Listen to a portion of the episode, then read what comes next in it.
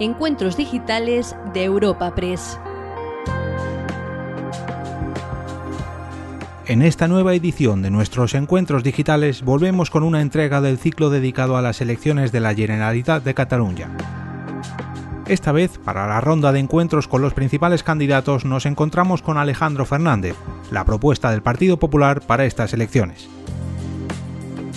Al igual que en las anteriores entregas de este ciclo, contamos con Jordi Fernández, delegado de Europa Press en Cataluña, quien acompaña físicamente a nuestro invitado de hoy, y con Javier García, director de la agencia de noticias Europa Press, a quien escuchamos a continuación desde nuestras oficinas centrales en Madrid.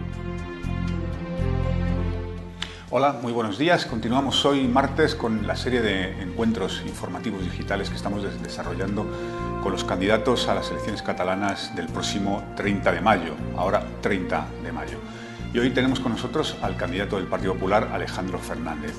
Como ya es habitual en esta serie de encuentros, eh, el, acto se desarrollará en dos partes. Una primera en catalán, que moderará el delegado de Europa Press en Cataluña, Jordi Fernández, y una segunda en castellano que haré yo mismo. Como decía, hoy tenemos con nosotros a Alejandro Fernández, candidato del Partido Popular a las elecciones, de, eh, a las elecciones al Parlamento de Cataluña el próximo 30 de mayo. Alejandro Fernández es natural de Tarragona, es licenciado en Ciencias Políticas y de la Administración por la Universidad Autónoma de Barcelona y máster en Comunicación Política por esta misma universidad. En 2011 fue elegido diputado en el Congreso, el Congreso Nacional y en 2015 fue elegido diputado en el Parlamento de Cataluña. En noviembre de 2016 fue designado portavoz del PP en el Parlamento de Cataluña y es, como digo, el candidato del Partido Popular a las elecciones al Parlamento de Cataluña el próximo 30 de mayo. Señor Fernández, por favor, suya es la palabra. Muy bien, muy buenos días a todo el mundo.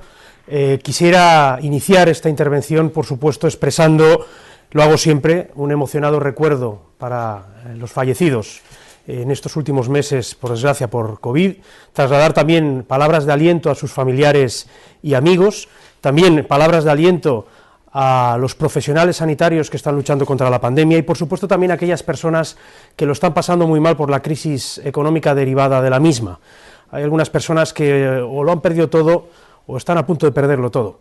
Y quisiera, por lo tanto, empezar esta intervención diciendo que vamos a estar a la altura y que vamos a dar lo mejor de nosotros mismos para intentar superar esta situación, ya sea en el gobierno o en la oposición, la situación política que los catalanes decidan en las urnas, pero que tengan claro que nuestra prioridad eh, son ellos e intentar superar, insisto, esta situación tan difícil. Por supuesto, eh, agradecer a Europa Press, al señor García Vila, a Jordi Fernández hoy aquí en, Barcelona, pues la amable invitación eh, que nos eh, trasladan y por supuesto también saludar al resto de medios de comunicación y a todas las personas y entidades que dedican una hora de su valioso tiempo matutino a escuchar lo que yo pueda decir. Dispongo de 15 minutos, por lo tanto voy a tener que ir al grano y ya pido disculpas por adelantado porque es evidente que con este tiempo bastantes cosas quedarán en el tintero, pero para eso tenemos eh, posteriormente el coloquio en el que responderé todas las preguntas que se planteen. Todos detectamos, y creo que eso es unánime, en la sociedad catalana un profundo hartazgo, después de ocho años de proceso separatista, y ansias de cambio. Quizá la pregunta esencial es qué tipo de cambio. Hay algunos que consideran y aseguran que van a cambiar las cosas gobernando los mismos que ahora mismo gobiernan en Cataluña. Difícil de creer. Hay otros que creen que el cambio puede llegar a una especie de apaño entre los que gobiernan ahora o parte de los que gobiernan ahora y nuevos actores. Es la tesis del PSC y del señor Salvadorilla. Nosotros desde el Partido Popular de Cataluña creemos que el cambio debe ser completo. Deben cambiar los actores y miembros del gobierno, pero deben cambiar a fondo también las políticas del gobierno. El cambio debe ser total, no puede ser un apaño para que las cosas continúen exactamente igual que ahora. Pero para responder a esa pregunta, ¿qué tipo de cambio? Creo que es necesario plantear de manera rigurosa el diagnóstico de la situación. Y el, si uno se equivoca en el diagnóstico de la situación, acaba equivocándose en la terapia. Y nosotros queremos acertar en el diagnóstico y por lo tanto en la terapia. El diagnóstico debe ser siempre por definición realista, aunque duela. Realista, aunque duela. Y el diagnóstico es sencillo una de las sociedades más prósperas de Europa históricamente, como es la catalana, acaba siendo gobernada por un movimiento nacional populista que durante ocho años ha provocado unos resultados absolutamente demoledores. Y demoledores es catastróficos. y eso, aunque duela, hay que recordarlo. Cuando se habla de la solución para el problema, todo el mundo tiende a focalizar en la situación concreta procesal de una serie de políticos condenados por graves delitos contra la democracia. Y se suele focalizar ahí, de manera errónea, la solución al denominado problema catalán, obviando que ese arreglo no atiende a situaciones muchísimo más graves que ha provocado el proceso separatista y de solución mucho más compleja. Nada más y nada menos que la ruptura de la convivencia entre catalanes, la calidad de nuestro sistema democrático y, en consecuencia, porque lo anterior tiene consecuencias, en la calidad de vida de los catalanes, en nuestro bienestar económico y en las oportunidades de futuro para todos nosotros. Equivocarse en el diagnóstico es equivocarse en la posible solución. Quien crea que esto se arregla con un apaño o un traje a medida legal para una serie de políticos condenados por graves delitos contra la democracia, estará desatendiendo el verdadero problema que ha provocado el proceso y por lo tanto no encontrará la solución correcta. Tras ocho años de gobierno nacional populista en Cataluña, nos encontramos con una destrucción de la calidad democrática de nuestra sociedad. Era lo peor que podía ocurrir. Es que ese es eh, principalmente el, problema esencial porque de él emanan todos los demás. El populismo, recogiendo la definición clásica de Sartori, ah, se acaba definiendo pues, por eh, el proyecto político que señala a un culpable, un enemigo externo al que culpar de todos los problemas, y a la vez una solución mágica para problemas complejos. En ese sentido, el proceso separatista ha sido un proceso populista de libro, la retórica del enemigo irreconciliable destroza cualquier convivencia en una sociedad. Y es lo que ha pasado en este tiempo, porque el populismo, y este ha sido un gobierno nacional populista, no tiene adversarios políticos, tiene enemigos, además con un catálogo interminable de palabras para definirlos, traidores, butiflés, como se dice aquí en Cataluña, etcétera, etcétera. La retórica del enemigo irreconciliable, del enemigo en este caso de Cataluña, imposibilita el diálogo fructífero, no puede desarrollarse ningún tipo de diálogo porque es muy difícil dialogar con el que se considera enemigo o que se considera que odia a la otra parte de la sociedad catalana. Y es curioso porque el, populismo imposibilita el diálogo y los populistas siempre se llenan la boca a hablar de diálogo, pero hablan de un diálogo falso, porque siempre exigen ese diálogo fuera de la ley, porque saben perfectamente que fuera de la ley no hay diálogo posible, lo que hay es imposición a la otra parte. Cuando se acepta que más de la mitad de la población catalana se convierte en enemigo del gobierno, se atenta contra las libertades básicas de más de la mitad de la ciudadanía, se relativizan agresiones, insultos, en definitiva, se destruyen las bases de la convivencia democrática. Nada más y nada menos. Eso es lo que ha pasado en Cataluña en los últimos ocho años. El cambio que necesita Cataluña, por lo tanto, no puede consistir en un apaño con el nacionalpopulismo, sino todo lo contrario, un cambio total, una auténtica refundación democrática de la Generalitat de Cataluña. Diálogo sí, por supuesto, pero siempre en el marco de la ley, dentro de la ley, desde el respeto a las instituciones democráticas y siempre en las instituciones democráticas. Concordia y reconciliación, por supuesto, nadie lo desea más que nosotros. Nadie desea más vivir con el resto de catalanes, piensen lo que piensen que nosotros. Pero es que nada tienen que ver la concordia y la reconciliación con el apaciguamiento. El apaciguamiento consiste en agachar la cabeza frente a quien incumple la ley, a ver si así se calma un poquito y vamos tirando. Los resultados suelen ser desastrosos. La concordia y la reconciliación se hacen siempre respetando la ley, como se hizo en la transición democrática. El apaciguamiento, y lo ha demostrado la historia, no solamente no resuelve los problemas, sino que los acaba eternizando, cuando no directamente agravando, mientras que se ha demostrado que la tan ansiada convivencia como pasó en la transición, solo se consiguen con una auténtica concordia dentro de la ley. En segundo lugar, más consecuencias en eh, este diagnóstico que estamos haciendo de lo que ha provocado los últimos ocho años en Cataluña. Durante ocho años se ha apelado a inexistentes derechos colectivos como el de la autodeterminación de Cataluña, y en paralelo se han ido destruyendo paulatinamente los derechos individuales fundamentales y esenciales en democracia. Se ha hablado mucho de los derechos lingüísticos o de la libertad de expresión, que sí, por ocultarlo no va a desaparecer el problema. Sigue habiendo problemas de libertad de expresión cuando las ideas son unas ideas determinadas en contra de las ideas del actual gobierno de Cataluña. Ese problema sigue existiendo. Pero se ha desarrollado mucho sobre la cuestión. Y por lo tanto a mí me gustaría centrarme en dos, en dos derechos fundamentales que además se están constituyendo, ahora que está tan de moda el concepto, una auténtica batalla cultural en Cataluña, que son el derecho a la propiedad privada, y el derecho a la libertad educativa. Voy a empezar por el primero, la propiedad privada.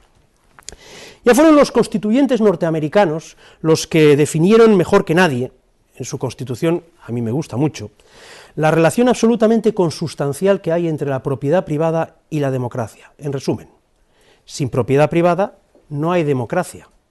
Lo sabían perfectamente ellos y lo sabe cualquier demócrata. Es así de sencillo. Sin propiedad privada no hay democracia. En la Cataluña nacional populista se toma la decisión de que el derecho a la vivienda, un derecho material incluido en nuestra Constitución, no le corresponde a los poderes públicos garantizarlo, sino que le corresponde a los propietarios individuales con sus propios inmuebles. El resultado final de eso es que ni se ha garantizado el derecho a la vivienda, que cada vez está peor, y a la vez se ha violado el derecho a la propiedad privada de los propietarios catalanes. Los decretos de vivienda que consagran la ocupación ilegal en Cataluña y que intervienen de manera absolutamente ilegal y anticonstitucional el mercado del alquiler, acaban dibujando una Cataluña sin seguridad jurídica, sin garantías para los inversores y sin protección para los propietarios catalanes. Menudo panorama. Y es que el nacionalpopulismo lo destruye todo, también la economía, la seguridad jurídica, absolutamente todo. Nosotros hemos llevado al Tribunal Constitucional la política de vivienda de la Generalitat de Cataluña y estoy seguro de que lo llevaremos con éxito, porque es inconstitucional y atenta contra ese derecho fundamental a la propiedad. Porque además traslada la idea de que los propietarios son todos millonarios, y no es cierto. No es cierto. En los propios datos de la Generalitat de Cataluña, más del 80% de los propietarios no son grandes tenedores. Son familias en muchos casos de origen muy humilde, que a través de décadas de ahorro han sido capaces de conseguir una segunda residencia, o como mucho una tercera, un apartamento, con un enorme sacrificio y que hoy ven amenazado ese ahorro de toda una vida por una política irresponsable que les, les coloca en una situación de auténtica angustia porque ven que esos ahorros a día de hoy están amenazados. Vamos ahora con la cuestión de la libertad educativa. Históricamente, los sistemas totalitarios o autoritarios siempre han negado la libertad educativa. Es lógico, para ellos. Siempre suelen definir, hay matices en cada sistema, si es autoritario o es totalitario, dos redes. Una exclusivamente pública, controlada por los poderes públicos, efectivamente, dirigida a prácticamente el 99% de la población, y luego creaban una minúscula red privada, absolutamente elitista al servicio de las jerarquías y las familias del régimen. Así funcionan los sistemas autoritarios y los sistemas totalitarios, del signo ideológico que sean. Uno de los grandes avances de las democracias europeas posteriores a la Segunda Guerra Mundial y que se reagrupan en torno al, proyecto de la Unión Europea es considerar que el sistema público educativo no es sólo el sistema exclusivamente público en sentido estricto, sino que también forma parte del sistema público educativo la red público concertada. ¿Por qué? Porque es la que garantiza un sistema en libertad, pero también pluralidad al servicio de las distintas visiones del mundo que cada familia legítimamente tiene. Y aquí se repite exactamente el mismo esquema al que me refería con el derecho a la, a la propiedad privada. La escuela concertada, público-concertada, no es la escuela de los ricos. Familias de origen muy humilde hacen un esfuerzo económico colosal para que sus hijos puedan estudiar de acorde a esa visión del mundo que legítimamente tienen. Eso es democracia, eso es libertad.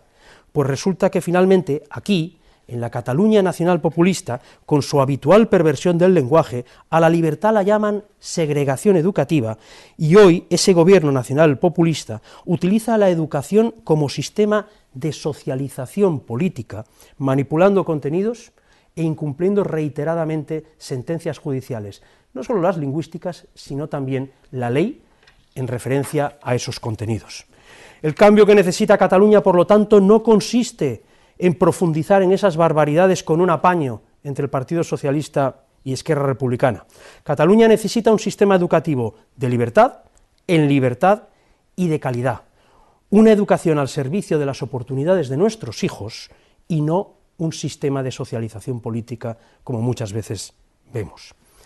Tercer y último apunte que quería trasladar de diagnóstico de esos ocho años de gobierno nacional populista, que han traído hostilidad al emprendedor, turismofobia y una gestión de la pandemia que acaba siendo víctima de todos esos prejuicios ideológicos. Ganarse la vida en la Cataluña nacional populista del proceso se está convirtiendo en un auténtico vía crucis. Ese populismo, cuando hablamos de la gestión de la pandemia, tiene diversas ramificaciones. Evidentemente está la que afecta a la convivencia. Han sido capaces de decir, tras el Madrid nos roba, decir que Madrid nos mata. No hay mensaje que busque romper la convivencia de una manera tan eh, rotunda y tan inmoral como el que se ha lanzado muchas veces en Cataluña. Hay, por lo tanto, ese populismo destruye la convivencia, pero también afecta negativamente a la gestión de la pandemia.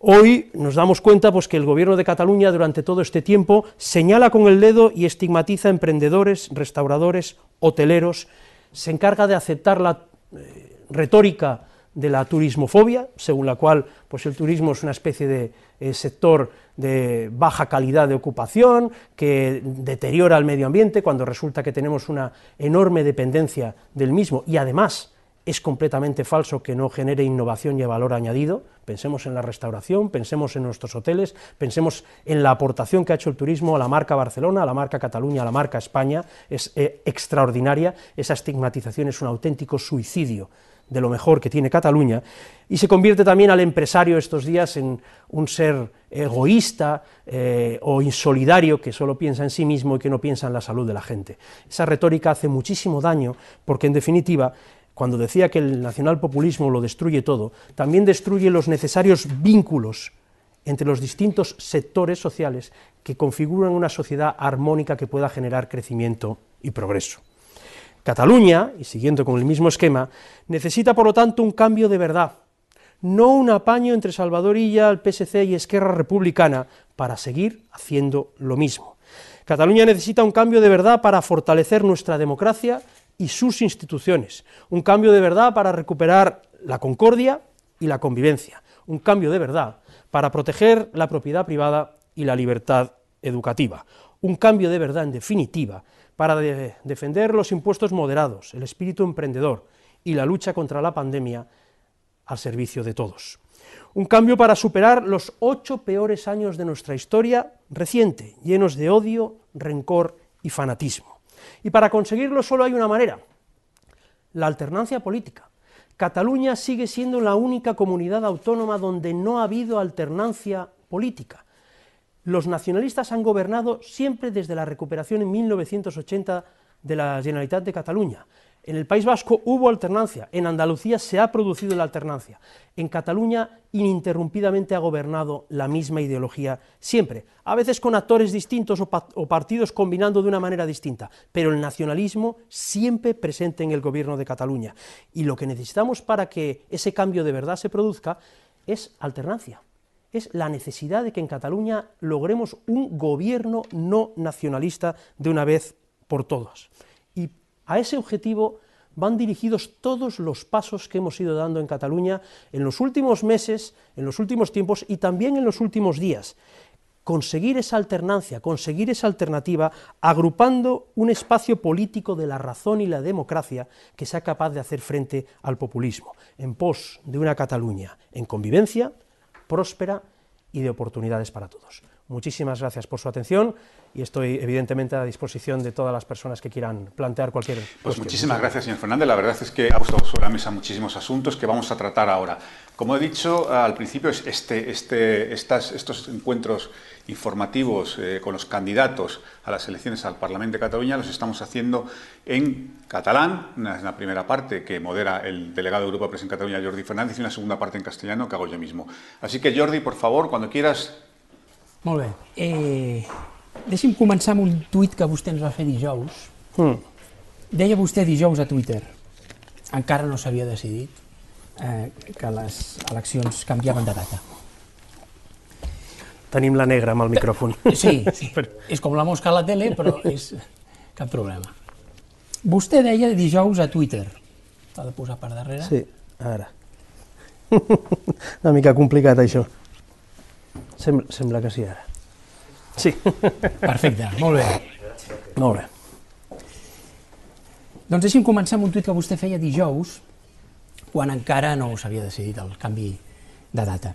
Diu, me juego un sugos a que a principios de mayo dirán que hay que aplazarlas a octubre. Després va venir la reunió de divendres i eh, ahir hi va haver els primers recursos, ja. Ara jugaria un sugos a Cassona el 30 de maig, que per cert és el seu aniversari, em sembla. Sí, efectivament. A l'octubre, o també jugaria un sugos a Cassona el 14 de febrer? Anem a veure, primer eh, aprofito la vinentesa per aclarir una qüestió, perquè a Catalunya eh, la mentida eh, és capaç de eh, convertir-se en veritat per molta gent, malgrat que ho expliquis mil vegades. Primer de tot, és important recordar que a la mesa de partits no es va votar absolutament res. És a dir, no hi va haver un acord entre partits. El govern de Catalunya va eh, explicar i va traslladar la seva decisió de posar la data el dia 30 de maig. I cada partit va fer les seves observacions. És veritat, el Partit Socialista es va mostrar contrari d'aquesta data i va proposar una altra data, el mes eh, de març. Nosaltres el que vam dir és que no ens podíem posicionar si no teníem tota la informació, i m'explico.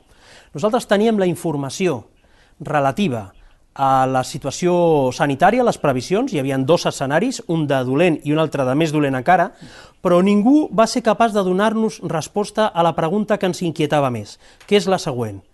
Entre el moment que s'acaba el termini del vot per correu i la data de vot en urna, quants catalans es podien contagiar i, en conseqüència, quedar-se confinats, ells i els seus entorns familiars, i, per tant, quins mecanismes es podien fer perquè aquestes persones poguessin votar. El síndic de Greuges va eh, presentar un informe en el que deia que fins i tot podia afectar una situació així a 200.000 catalans. Jo no sé si és una exagerat o no, però, evidentment, si 200.000 catalans eh, tinguessin el seu dret a vot compromès per una situació així, seria molt greu en termes eh, democràtics, seria absolutament inacceptable. Ningú del govern va ser capaç de donar-nos una resposta a aquesta eventualitat. I, per tant, nosaltres, amb la informació que teníem, no estem en disposició de dir si les eleccions han de ser un dia o un altre. Dit això, i el que vostè em pregunta, jo quan vaig fer aquests comentaris, perquè fa uns quants mesos que jo eh, mantinc que el govern de Catalunya anirà ajornant les eleccions cada vegada que pugui. De fet, el senyor Torra va tenir l'oportunitat de convocar-les fins a tres vegades i sempre van trobar una excusa per ajornar-les. Per això dic que no és en absolut descartable cap escenari. Ara mateix nosaltres eh, estem tots expectants a veure què decideix la, la justícia, que pot suspendre cautelarment sense que això signifiqui eh, una, una, una decisió definitiva i ens podem trobar a qual, en qualsevol escenari. Una altra cosa, que també és conseqüència del que explicava la meva eh, xerrada, i és quan tenim un sistema eh, populista governant, les bases essencials democràtiques i legals queden sempre sotmeses a interessos espuris, en aquest cas, moltes vegades dirigits des de Waterloo. Mm, quan parla de l'interès d'anar ajornant, ho diu perquè les enquestes van d'una determinada manera o d'una altra interessa, perquè es vol esgotar la legislatura, per què creu que, que hi ha aquesta intenció? Jo, eh, això seria qüestió de preguntar-li als responsables del govern. Eh, jo crec que hi ha una barreja de temes. Eh, quan les prim la primera vegada que es van anunciar eleccions a Catalunya va ser fa un any, i s'han ajornat tres vegades. Eh, ara sembla ser, o es parla molt de les enquestes, però en aquell moment eren d'altres... Eh, en aquell moment era el, eh, la situació processal del senyor Torra, en d'altres eh, circumstàncies deien que era per la pandèmia, bé, cada vegada han trobat una excusa diferent per ajornar-les, però sempre les han anat ajornant. Mm -hmm. Entre les preguntes que rebem hi ha una de la revista El Temps, el director eh, Manuel Lillo ens pregunta afavoriria vostè una possible suspensió de l'ajornament electoral per part de la justícia? anem a veure, nosaltres respectem i respectarem, com sempre, qualsevol decisió que prengui la justícia, només faltaria. I de la mateixa manera que dic que nosaltres no vam donar un suport eh, perquè no es va votar i no estàvem en, en disposició perquè no teníem la informació suficient ni a mantenir la data ni a ajornar-la, el que sí que tenim molt clar és que si la justícia es pronuncia, a nosaltres acatarem i respectarem, com no pot ser d'una altra manera, eh, aquesta decisió. I jurídicament què li sembla el decret que es va fer? Bé, la veritat és Perquè que... Perquè no suspèn ni ajorna? Jo crec que és prou ambigu com per, eh, el que deia abans, deixar la porta oberta a un nou ajornament si al govern li convé. Mm -hmm. Vostès descarten totalment recórrer Bé, la veritat és que nosaltres eh, de moment ja han presentat eh, quatre recursos. Eh, jo crec que el més prudent és esperar que es pronunciï el Tribunal Superior de Justícia de Catalunya i en funció d'això eh, també prendre nosaltres les nostres eh, decisions, però crec que ara mateix s'han de respectar els temps de la justícia i la decisió que es prengui. Uh mhm. -huh. Ajornar les eleccions a qui beneficia més electoralment? Això eh, jo crec que hi han opinadors... Eh, jo sóc politòleg, però en aquest cas ara sóc polític, i per tant crec que hi ha gent més autoritzada que jo per fer aquest tipus d'anàlisi. Jo m'adreço a, a la ciutadania per parlar del, de, del seu benestar, dels seus drets, de la seva economia, no per fer especulacions electorals. En què notarien els catalans que vostè fos el president i no un altre president no independentista? Perquè vostè ha parlat d'un canvi de veritat i no d'un apanyo. Bé, la primera qüestió és que jo sóc un demòcrata de pedra, de pedra picada. És complicat parlar d'un mateix, no? perquè al final eh, no saps mai exactament per on pots anar, perquè eh, en fi, eh, s'ha de tenir també tota la humilitat del món, però de la mateixa manera que parlo des de la humilitat, estic absolutament convençut que encapçalo el millor projecte per Catalunya i el que deia abans, un projecte que és capaç de recuperar la qualitat democràtica, la convivència, el progrés econòmic i el respecte a drets fonamentals, com deia també de la propietat privada, la llibertat educativa, d'una societat europea eh, equiparable a qualsevol altra del nostre entorn? Al final, és que el que ha passat aquí a Catalunya és que Catalunya ha sortit dels paràmetres democràtics eh, de la Unió Europea, amb pràctiques que acabo de, de definir, eh, que, en fi, eh, que estan més a prop dels moviments nacionalpopulistes que de les democràcies liberals, que és el que ha sigut a, eh, a Espanya des de la recuperació de la democràcia. Uh -huh. A quants escons aspira el PP? Jo el que aspiro sobretot és aconseguir aquesta majoria alternativa que eh, sigui capaç de configurar un govern no nacionalista. És a dir, nosaltres eh, vam eh, passar una etapa molt complicada, tothom coincideix que creixerem de manera rellevant, hi ha algunes mm, enquestes que ens diuen que creixerem d'una manera més eh, sostinguda, més moderada, i en d'altres que creixerem de manera més notable, però sobretot el que aspirem, més que una xifra concreta, és a aconseguir un canvi a Catalunya. I això és evident que passa per un Partit Popular sòlid, fort i que creixi. Mm, doblar escons és una cosa versemblant per vostè? És possible? Bé, la veritat és que això és el que reflecteixen eh, moltes previsions, però insisteixo que no em marco un objectiu numèric, sinó tenir un espai polític i començar aquest procés de reagrupació d'un espai polític de la raó, de, de la democràcia, que crec que Catalunya és eh, absolutament imprescindible. D'on creu que poden treure més escons? De la part de Ciutadans eh, o de la part de PSC? És que no existeix el vot captiu des de fa molt de temps i per tant és completament eh, erroni plantejar-se que existeixen els votants de Ciutadans, els votants del PSC o els votants del Partit Popular. Existeixen ciutadans lliures i això de les persones que votaven el mateix partit passés el que passés és una cosa de la història. Ara mateix es demostra, la gent canvia de vot eh, elecció rere elecció, eh, i ho fa doncs, eh, analitzant una mica el, el programa i l'oferta electoral de cada formació política. Per tant, no, no, no, no cauré amb l'anàlisi la, amb, amb, de no, són vots d'aquest part, perquè això no existeix.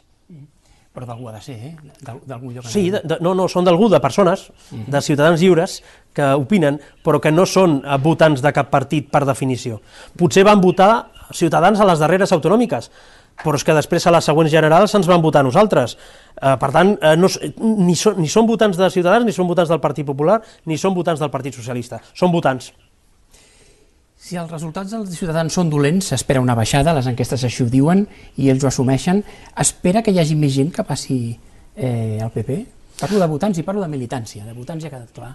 Jo, jo no estic en una operació d'OPA ni de mercat d'hivern amb ningú estic amb el desig sincer de ser capaç de reagrupar a través del Partit Popular eh, un espai que per ser a Catalunya va ser exitós, jo també crec que van, es van perdre grans oportunitats eh, fa tres anys eh, per part d'aquesta oferta política que va aconseguir un resultat molt meritori i que va fer bé les coses durant un temps i per tant va tenir aquest resultat, però crec que s'ha de fer al voltant del Partit Popular perquè l'experiència ens demostra que final, finalment el Partit Popular és un partit de govern i que es comporta com un partit de govern estigui al govern o estigui a l'oposició i que és capaç de donar les passes necessàries per liderar els canvis. I això, històricament, s'ha demostrat que quan aquest espai polític es divideix, guanya l'esquerra o guanya el nacionalisme, i que aquest espai polític, quan es reagrupa al voltant del Partit Popular, és quan és capaç de governar. I aquesta experiència moltes vegades s'oblida, però es demostra que és certa. Eh, crec que era més efectiu, creu que era més efectiu els ciutadans amb el lideratge d'Albert Rivera o amb el Diners Arribades? Veu un canvi molt gran? Jo la veritat és que eh, és una qüestió que per mi és absolutament indiferent.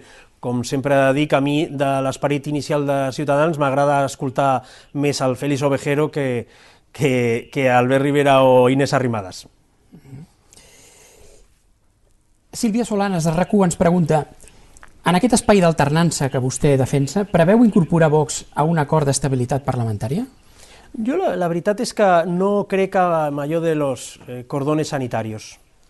I per tant crec que en l'esperit de la Unió Europea i de la Constitució està el pluralisme polític. I, de fet, el cordó sanitari que va comportar el pacte del Tinell eh, va eh, iniciar moltes de les eh, conseqüències negatives que estem vivint ara, que va ser l'exclusió a través d'un cordó sanitari d'una força política democràtica com és el Partit Popular, que a més en aquell moment governava Espanya amb majoria absoluta i no només això, sinó que governava la immensa majoria de les comunitats autònomes i ajuntaments de tota Espanya i que Catalunya tenia un espai polític considerable. No? Per tant, va ser una decisió errònia. Per tant, jo no entraré en cordons sanitaris. Ara, també he de dir que les idees que acabo d'explicar i el nostre projecte polític per Catalunya no té res a veure amb el de Vox. Per tant, eh, crec que queda prou clar. Qui diria que ho té més magre per entrar al Parlament, el PDeCAT o Vox, ara per ara? Bé, jo la veritat és que accepto... Eh, eh, jo, jo intento plantejar eh, les meves intervencions sempre al voltant d'idees, no? Idees que acaben afectant a la qualitat de la vida de la gent. I jo entenc la, la tasca periodística en la que pràcticament això es converteix en una competició esportiva de veure qui queda primer, segon, qui eh, passa la Q3 i és capaç d'arribar al darrer cap de setmana com si fos la Fórmula 1. Però és que a mi això m'és absolutament indiferent, li dic eh, de debò. És a dir, per mi, ara mateix, els problemes que té Catalunya són tan greus, i els acabo d'explicar, i els acabo d'explicar allò que es diu a cardón quitao, sense cap tipus de, de recança, que a mi fer travesses sobre qui entra o deixa d'entrar m'és absolutament indiferent. La possibilitat que PP i Ciutadans anessin junts a les eleccions va durar més o menys fins al novembre, no? fins a finals de novembre, eh, i després va desaparèixer. Eh, creu que mm, allò va ser un error o hauria sigut l'única manera d'aconseguir realment el, el canvi del que està parlant? Jo estic eh, convençut que la reagrupació d'aquest espai polític es farà a través del Partit Popular, ja va passar a la dècada dels 90, sempre recordo que ja es va produir a Espanya una coalició popular que no va funcionar, quan estava aquest espai polític, estava la coalició popular, estava l'any 86 el CDS i estava fins i tot l'Operació Roca, que li van dir, i que el que va fer va ser fragmentar un espai polític i finalment més anys d'oposició per a aquest espai polític. Per tant, jo crec que eh, aquesta reagrupació s'ha de fer en torn al Partit Popular perquè és el que funciona i crec que això és el que acabarà passant. Veu alguna possibilitat eh, d'un govern del PSC amb els altres constitucionalistes? Jo el que tinc molt clar és que em presento a president de la Generalitat de Catalunya. I per tant ho faig conscient, evidentment, de la situació, de les dificultats que el nostre projecte polític ha viscut a Catalunya, però amb l'absolut convenciment que és el millor projecte polític. I per tant, després, l'endemà de les eleccions, quan els catalans votin, em plantejaré escenaris possibles si és que es donen d'acord o no. Però ara, mal candidat seria si em dediqués a comentar les possibilitats de govern dels altres. És a dir, jo ara el que he de fer és intentar seduir, convèncer, traslladar les nostres idees polítiques perquè són les millors. I, i ho dic, eh, torno a repetir, des de la humilitat, des del realisme, però amb absoluta convicció. Mm.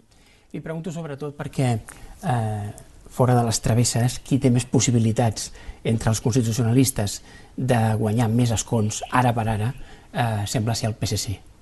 Eh, S'imagina eh, pujant la investidura del senyor Illa?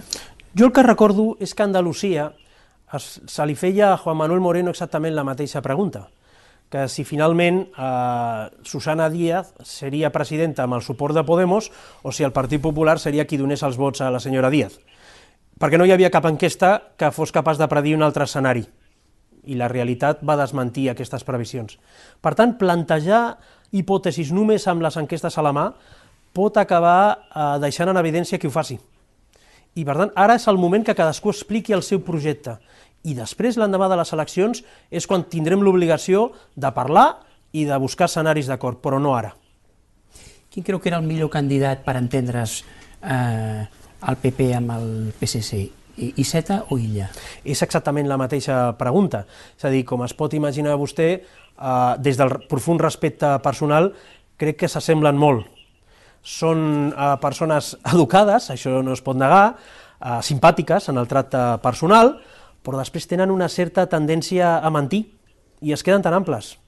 És a dir, el senyor Illa, la nit anterior de ser nomenat candidat, encara negava tres vegades com Sant Pere que ho fos i va mentir en el comitè d'experts, va mentir amb les dades de la Covid, és a dir, ha convertit la mentida en un instrument, ho diu somrient, això és veritat, és capaç de mentir somrient, jo, francament, jo seria incapaç de mentir somrient o empipat, però és que ell ho fa, a més, eh, somrient, no? Per tant, més absolutament indiferent perquè crec que s'assemblen molt. bueno, de fet, són eh, dues cares de la mateixa moneda. Quines possibilitats reals veu d'aquest tripartit Esquerra Comuns PSC que PSC de moment nega, Esquerra també nega i Comuns sí que obertament ha proposat. És l'apanyo del que vostè parlava. Però possibilitats reals hi veu? Jo el que veig és que si, si la suma els hi dona, ho faran, perquè és el que desitgen i és el, el seu pla. I és a més el que han fet a tot Catalunya quan han tingut l'oportunitat i és el que està governant Espanya. És l'aliança del govern actual d'Espanya. Per tant, és el que intentaran fer. La nostra tasca és evitar que aquesta suma doni i intentar plantejar un escenari diferent de govern que no tingui presència separatista. I Pere Aragonès, de fet, és el que ha fet l'oferta més, més gran, ha proposat un govern amb Junts, PDeCAT, CUP i Comuns. Li han rebutjat dues vegades eh, eh, tots els partits. Creu que és un rebuig sincer? Eh, veu que és possible, si sumarien, és possible fer un govern eh, amb, amb tots aquests partits? Jo el que crec que tant en el cas del senyor Illa com del senyor Iceta com del senyor Aragonès és eh, una recomanació als catalans, que eh, es fixin més en el que fan i no en el que diuen, perquè sempre diuen que no faran una cosa i després fan la contrària. I això li ha passat al PSC, jo insisteixo, si la suma els hi dona, faran aquest tripartit, és el seu objectiu. I per tant, tot el que diguin eh, contrari, en el fons no respon a la veritat. L'independentisme el veu ara per ara superant el 50% famós? Jo crec que això només hi ha una possibilitat que passi, i és que eh, la majoria de catalans no vagi a votar. Sempre que la gran majoria de catalans s'ha anat a votar, el separatisme ha quedat per sota considerablement del 50%. Per tant, si la gent va a votar, eh, el separatisme no tindrà més del 50%. Ara, també s'ha de dir una cosa, si es donés un escenari de baixa participació i aconseguissin d'aquesta manera no tan legítima, més del 50%, cal recordar que no van necessitar més del 50% per dir que eren majoria i fer una declaració unilateral d'independència. Amb el 47 ja deien que eren majoria. Per tant, que aquí no s'enganyi ningú.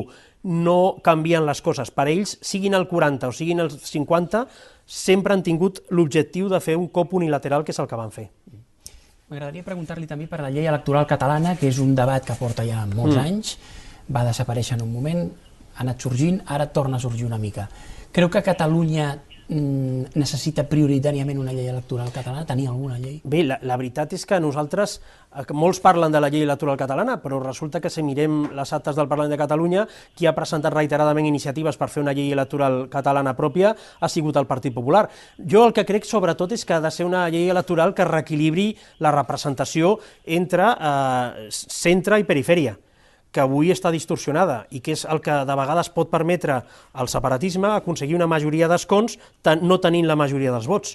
I per tant, tota reforma electoral ha de respondre al principi de buscar aquest equilibri eh, i aquesta representativitat responent al principi bàsic, evidentment hi han d'haver eh, circunscripcions, però que el principi bàsic ha de ser, o s'ha d'ajustar el més possible a una persona, o sigui, un, vot clar, eh, i que tots els vots valguin el mateix. Uh -huh. Acabem aquest bloc amb una pregunta que ens arriba del president de la Cambra de Terrassa, el senyor Ramon Talamàs. Vostè és considerat per alguns destacats periodistes com el millor polític de la legislatura esgotada. Per l'altura de mires i ideologies al marge que li atorga aquesta valoració, li volia preguntar com valora la manca de marc regulador de l'activitat i representació de les cambres de comerç catalanes, així com els forts atacs a la nostra activitat per part dels agents socials, negant-nos una representativitat reconeguda en la resta de comunitats autònomes. Bé, l'altre dia eh, vaig eh, visitar la cambra de Girona i ens vam reunir amb el senyor Jaume Fàbrega, que és el nou president del Consell eh, de Cambres de Catalunya. Per cert, substituint Joan Canadell, amb el que havíem tingut discrepàncies òbvies, perquè cadascú pot tenir les idees que consideri oportunes, però les institucions són sagrades i són de tots.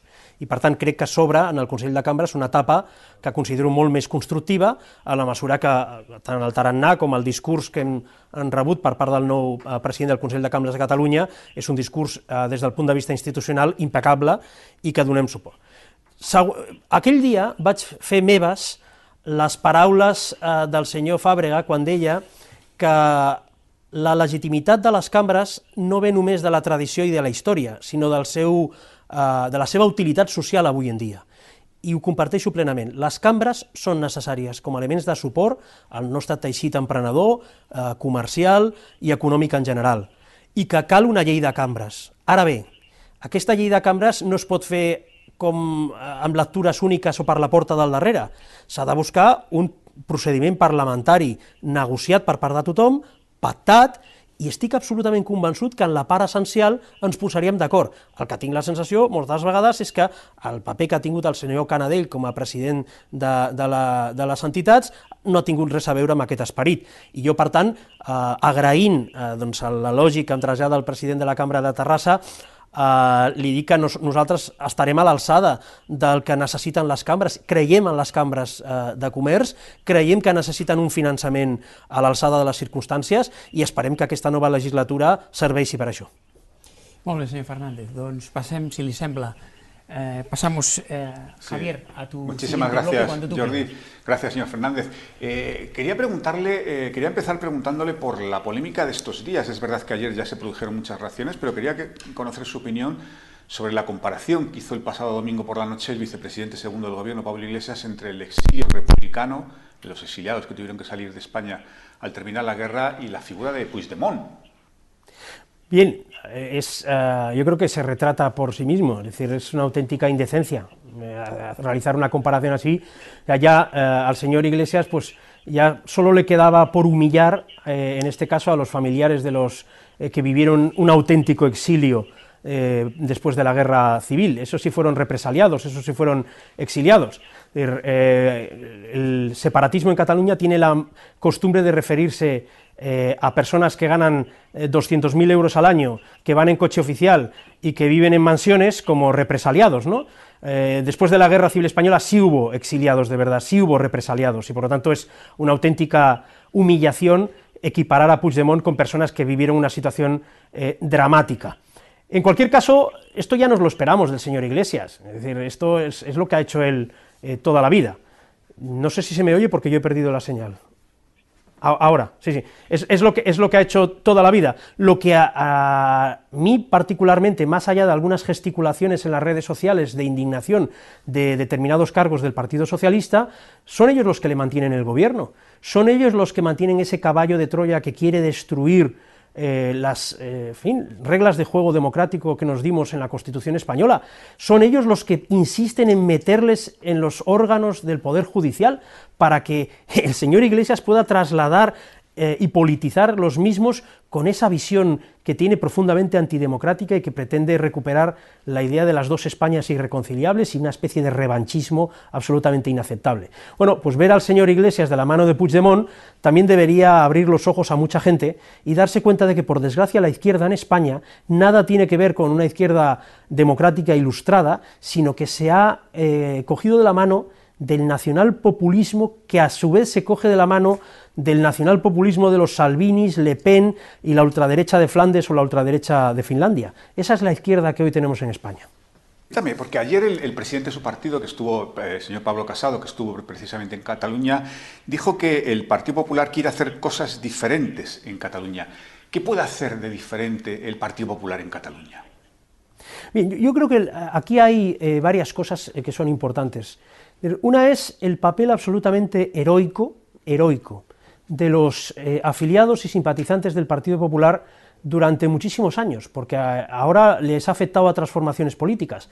Pero yo recuerdo hace 20 años, cuando eh, yo estaba en las juventudes de mi partido, eh, una de las primeras cosas que hice como presidente de las juventudes de mi partido fue acudir en el año 2003, si no recuerdo mal, a la sede de Valls que la habían quemado con gasolina. Es decir, el Partido Popular de Cataluña eh, evidentemente el proyecto, nuestro proyecto en Cataluña ha cometido er-, errores, pero ha sido en fin, santo y seña de la defensa de la libertad y la democracia en Cataluña durante muchísimos años. Quiero dejar eso claro porque ese es un homenaje que traslado pues, a nuestros afiliados, nuestros simpatizantes y la gente que nos ha dado apoyo durante tanto tiempo. Pero también es cierto que se cometieron eh, errores, se cometieron errores pues, muchas veces de convertir en interlocutores eh, exclusivos de la voz catalana a los nacionalistas, y creo que nosotros hemos aprendido de esos errores, y que por lo tanto vamos a estar ahora a la altura, aprendiendo de esos errores, recogiendo también los frutos de trabajo bien hecho que han hecho eh, antecesores míos, que yo también cometo errores, también tengo aciertos, y en consecuencia eh, creo que el Partido Popular afronta pues, con la lección muy bien aprendida al futuro, y por eso estamos subiendo en apoyo, y por eso estamos recuperando el aprecio de muchos catalanes que ven que el Partido Popular tiene un proyecto claro para Cataluña y que, ha sabido corregir aquello en lo que se hubiera podido equivocar. ¿Hay alguna previsión de cuánto puede subir el, Partido Popular en, Cataluña, en el Parlamento de Cataluña? No, yo la verdad es que no. Antes he comentado que me parece eh, pues poco práctico dedicarse a comentar encuestas, porque eh, al final creo que la obligación de los políticos es hablar, pues en el caso de Cataluña, de democracia, de libertad y de progreso económico, y no convertir esto en una especie de carrusel deportivo sobre quién queda primero, segundo, quién entra, quién deja entrar. Yo lo que sí que me he referido antes en las preguntas eh, en catalán es que el Partido Popular, todo el mundo coincide en que crece de manera considerable, algunas encuestas señalan que crecemos de manera moderada y otras que, que crecemos de manera considerable. Yo lo que quiero es eh, recuperar un espacio político de la razón, la democracia, la libertad, que en Cataluña eh, en algún momento ha tenido fuerza, pero que ese espacio constitucionalista pueda estar hoy desorientado, y desde ese espacio político contribuir a la alternancia en Cataluña.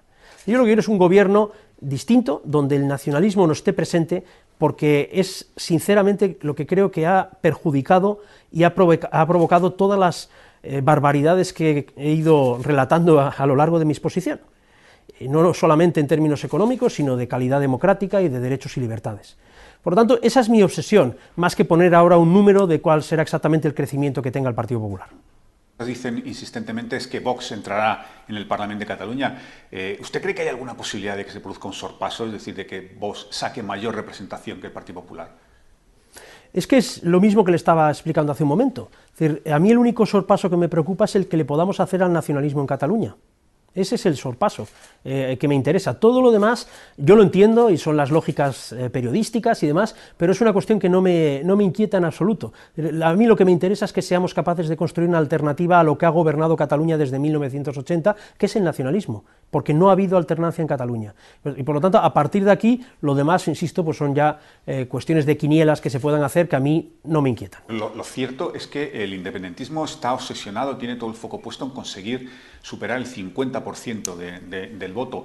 ¿Usted cree que esto se podría producir y de producirse qué consecuencias tendría? Yo creo que eso solamente podría suceder en el caso de que la mayoría de catalanes no acudiera a las urnas. Siempre que la participación ha sido alta en Cataluña, ya fueran elecciones generales o fueran elecciones autonómicas, alta de verdad, el separatismo ha tenido menos de un 50% y el nacionalismo, en definitiva han tenido menos de un 50%. Solamente superan el 50% cuando una parte sustancial de la población catalana se queda en casa. ¿Qué consecuencias tendría? Pues yo recuerdo una cosa, y es que tampoco es un, factor decisivo para ellos, por mucho que ahora manifiesten una obsesión con el 50%, porque no necesitaron del 50% para lanzar un golpe eh, y una declaración unilateral de independencia. Ellos con el 47% ya decían que eran eh, mayoría, por tanto que nadie crea ahora lo del 50% porque no deja de ser un señuelo. Ellos y los movimientos nacional populistas funcionan así ellos siempre se consideran mayoría, sean el 40 un día en las urnas o sean el 50. Eso para ellos es lo de menos, porque las instituciones democráticas solamente es un atajo para ellos para conseguir su proyecto autoritario, no eh, un instrumento democrático. En este sentido, señor Fernández, eh, la, la, situación de incertidumbre que provoca la pandemia y el aplazamiento electoral, ¿a quién cree que desmoviliza más? ¿Al electorado independentista o al electorado constitucionalista? Bien, yo eso no lo sé, no, me voy a tampoco hacer, hacer aquí especulaciones eh, demoscópicas. Yo creo que lo que moviliza o desmoviliza es la ilusión que seas capaz de trasladar al electorado. Y es verdad, y hay que reconocerlo, que el electorado de nuestro espacio político pues, ha vivido algunas decepciones. Y por lo tanto es posible que ahora mismo esté desorientado, pero hay que volverlo a ilusionar. Hay que ser capaces de volver a lograr una victoria y aprender de los errores que todos eh, eh, habremos cometido en el pasado. Y es a lo que me dedico, a ser capaz de intentar ilusionar a mucha gente que a lo mejor había perdido la confianza en el Partido Popular y poco a poco la estamos recuperando. Poco a poco, no hay milagros, pero sí que es evidente que el Partido Popular vuelve a ser un actor influyente en la política catalana y lo va a ser más de cara al futuro. El impacto ya entiendo que es difícil, pero ¿han podido medir eh, el impacto que ha provocado el fichaje de, de Lorena Roldán? Vamos a ver, yo jamás eh, he planteado la incorporación de ninguna persona en términos de impacto inmediato electoral. Antes explicaba que, soy, bueno, soy politólogo y, fui profesor de, la materia y algo conozco del comportamiento electoral y nunca he creído eh, en, que los fichajes se tengan que hacer eh, con esas vistas. Yo siempre he pensado en reagrupar un espacio político de la razón y la democracia en Cataluña, en torno al Partido Popular. Y sé que ese es un proyecto que yo aspiro a que dé un resultado a corto plazo, pero que sobre todo es un proyecto a medio plazo. Es un proyecto para ser capaces de desactivar ese movimiento nacional populista que gobierna Cataluña desde hace ocho años. En realidad gobierna Cataluña hace más, pero que se ha expresado en toda eh, su perversidad en los últimos ocho años y que ha traído esas consecuencias eh, destructivas para Cataluña. Y esa reagrupación de, ese espacio, evidentemente, pasa por la incorporación de personas que, sobre todo, más allá de algunos matices ideológicos, creen en el Estado de Derecho, creen en la democracia y creen que hoy el Partido Popular es el instrumento adecuado para regrupar. Y por lo tanto, no mm, estoy en la cuestión de si esto te da un escaño más o un escaño menos, no. Estoy en una operación muchísimo más importante, no solo para Cataluña, sino para la democracia española, que es reagrupar en torno al Partido Popular una gran mayoría que sea capaz de dar la vuelta eh, pues a este a esta revisión de los principios constitucionales y de la transición que están liderando Pedro Sánchez desde el Gobierno de España y el Gobierno nacionalista en Cataluña. Señor Fernández, usted se ha referido antes a, preguntas de Jordi, pero yo quería insistirle porque usted ha hablado en su primera intervención varias veces de un apaño entre ella y Esquerra Republicana de Cataluña, pero lo cierto es que lo que estamos viendo es que hay un veto cruzado entre, ambas formaciones. Ambas insisten en que no apoyarán eh, eh, al otro candidato como presidente de la Generalitat. Ayer mismo aquí el señor Aragonés dijo que nunca apoyaría, o sea, que nunca eh, contaría con el apoyo de, un partido como el PSC que apoyó el 155. ¿Usted está convencido de que si dieran los números estamos ante, ante la posibilidad de reeditar el tripartito? A ver, a mí lo que me gustaría es que la gente, todo el mundo tuviera eh, la madurez suficiente para no dejarse de engañar. Bueno, te pueden engañar eh, una vez, te pueden engañar dos, pero ya si te engañan una tercera es para replanteárselo. Es decir, es que lo del veto cruzado me parece una broma pero si es que están gobernando juntos en España, si gobiernan juntos en centenares de ayuntamientos catalanes, ¿qué veto, ¿de qué veto estamos hablando? Y siempre que hay una campaña electoral dicen que no van a pactar entre ellos, pero luego si les dan los números siempre pactan. Por lo tanto, antes lo reclamaba en las preguntas en catalán, yo creo que conviene con estos eh, políticos como el señor Aragonés, el señor Illa o el señor Iceta, hacer más caso a lo que hacen y no a lo que dicen porque lo que dicen siempre es lo mismo, que no van a pactar, y lo que hacen cuando les dan los números es pactar siempre. Por lo tanto, en fin, eh, creo que cada uno pues, eh, decidirá si eh, decide, valga la redundancia, ser engañado una vez más. A mí no me gustaría que me engañaran tantas veces. Creo que la gente se lo debería replantear. ¿Cree que habrá indultos antes de las elecciones? No lo sé. No lo sé, eh, yo lo único que sé, como me he referido en muchas eh, ocasiones, es que eh, he analizado indultos que han otorgado gobiernos de distinto signo, también de mi partido, y no he visto nunca en la historia que se le conceda un indulto a alguien que dice que va a volver a cometer el delito por el que fue condenado. Nadie. Es que me parece tan absurdo que se pueda plantear esa hipótesis que es como una especie de incitación a la reincidencia, ¿no? indultar a alguien que dice que lo va a volver a hacer. Eh, por lo tanto, mi opinión está clara. Cuando lo haga el gobierno o no lo haga, eso ya no lo sé. Vamos terminando, pero quería plantearle una eh, pregunta que formula Fernando Jauregui, que es columnista de OTR y presidente de Educa 2020. Y dice, señor Fernández, si de usted dependiese, ¿trataría de propiciar un gobierno de gran, coalición, en España se refiere, ¿eh? un gobierno nacional, de gran coalición que desplazase del gobierno a un socio como Podemos, forzando una lucha conjunta contra la pandemia y el desastre económico que se nos echa encima?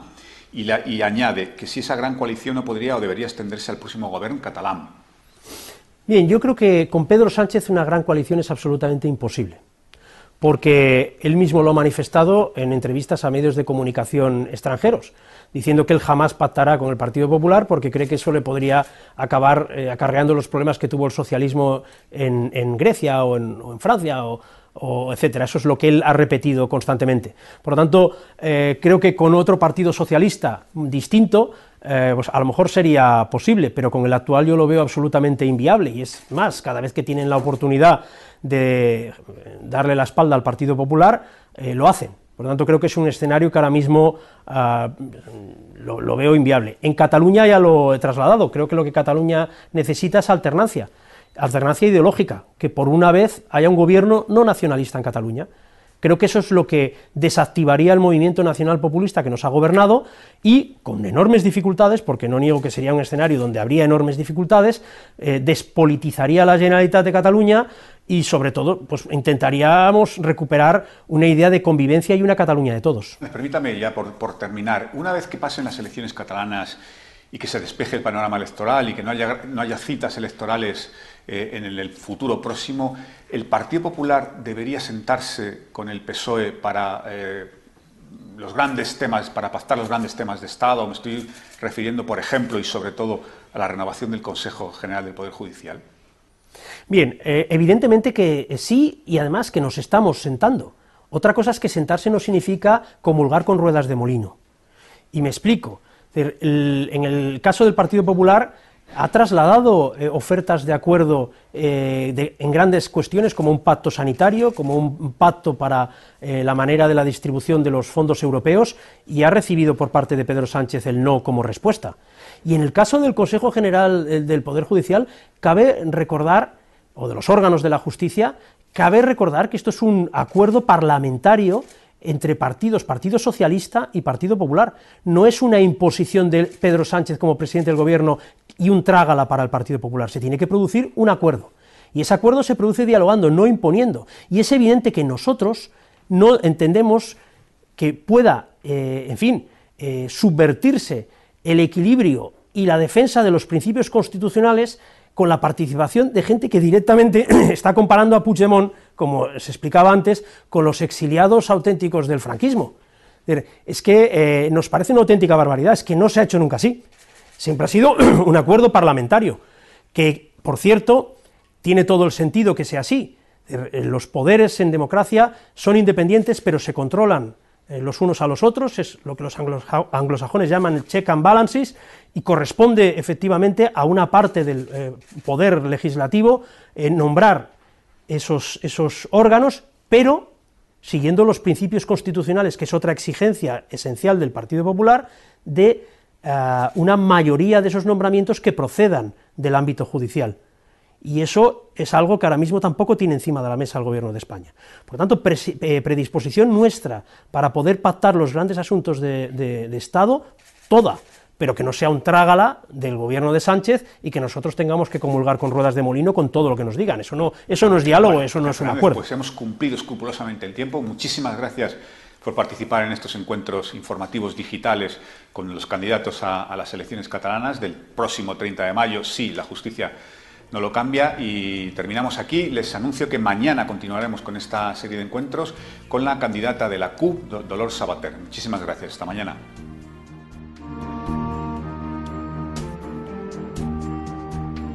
Despedimos esta edición de los encuentros digitales de Europa Press invitando a todos nuestros oyentes a descubrir el resto de episodios de este podcast, así como los del resto de programas de nuestra red a través de europapress.es barra podcast. Recuerda que todos ellos están disponibles en las principales plataformas de podcasting.